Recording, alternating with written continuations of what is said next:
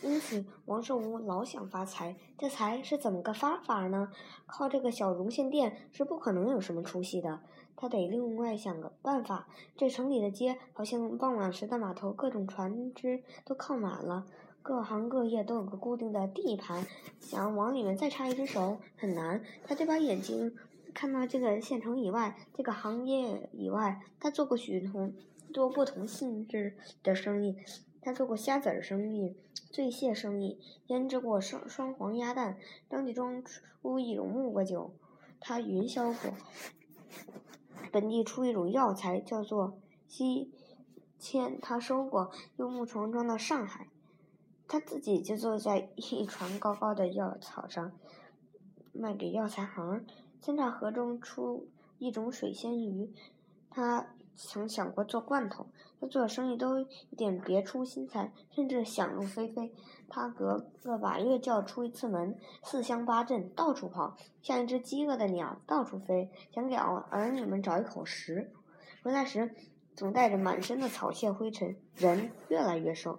后来他想起开工厂，这个工厂是个绳厂，做草绳和钱串串子，所以草两股绞成细绳。过去是穿制钱用的，所以叫做钱串子。现在不使制钱了，店铺里却离不开它。茶食店用来包扎点心，席子店捆席子，卖鱼的穿鱼鳃。绞这种细绳本来是湖西农民冬闲时的副业，一大捆一大捆挑进城来兜售。由于因为没有准人、准时、准数，有时需用却遇不着。有了这么个厂，对用户方便多了。王寿无这个厂站住了，他就不再四处奔跑。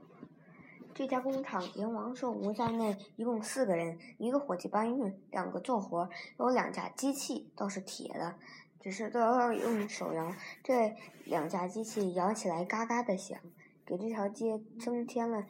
新一种新的声音，嗯，和吹铜器打烧饼、算命瞎子同当的声音，混当混在一起，不久，人们就习惯了，仿佛这声音本来就有。初二和十六的傍晚，常常看到王寿无拎了半斤肉或一条鱼，从街上走回家。每到天气晴朗，上午十来点钟，在这条街上就可以听到英城方向传来爆炸的巨响，砰砰！大家都知道这是陶虎城在试炮仗了。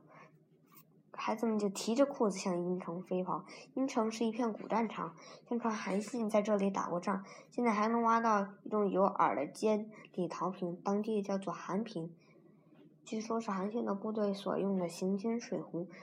这说是这种冬天，嗯，桃坪冬天插了梅花就能结出梅子来。这里都是乱葬岗，不知从什么时候起叫做阴城的，到处都是坟头、野树、荒草、芦荻，草里有蛤蟆、野兔子、大极了的蚂蚱、牛葫芦和蟋蟀。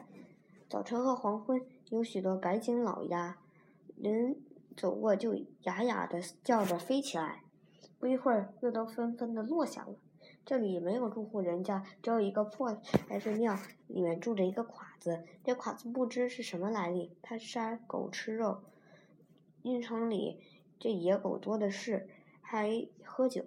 这地方很少有人来，女孩子们结伴来放生、风筝、掏蟋蟀，再就是桃虎尘来试炮炮仗，试的是天地响。这地方把双响的大炮仗叫天地响，因为地下响一声，飞到半空中又响一声，炸得粉碎，纸屑飘飘的落下来。曹陶家的天地响一听就听得出来，特别响，两响之间剧烈特别大，嗯，就是窜得高，砰，棒，砰，棒，他走一二十步。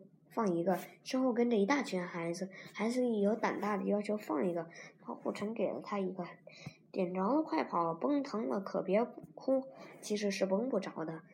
唐虎城每次是炮仗，特意把其中几个的碾子加长，就是专门为为这些孩子准备了碾子着，呲呲的冒火，半天才才听见响呢。陶家炮仗店的门口也是，日经常围着一堆孩子，看炮仗师傅做炮仗，用两张白木的床子，用两块很光滑的木板，把一张粗糙纸裹在一个钢钎上，两块木板一搓，哧溜就是一个炮仗筒子。孩子们看师傅做炮仗，陶虎臣就伏在柜台上，很有兴趣的看这些孩子。有时问他们几句话：“你爸爸在家吗？干嘛呢？你的架塞好了吗？” 孩子们都知道陶老板人很和气，很喜欢孩子，见面都很愿意叫他陶大爷、陶伯伯。哎哎，陶家炮仗店的生意本来是不错的。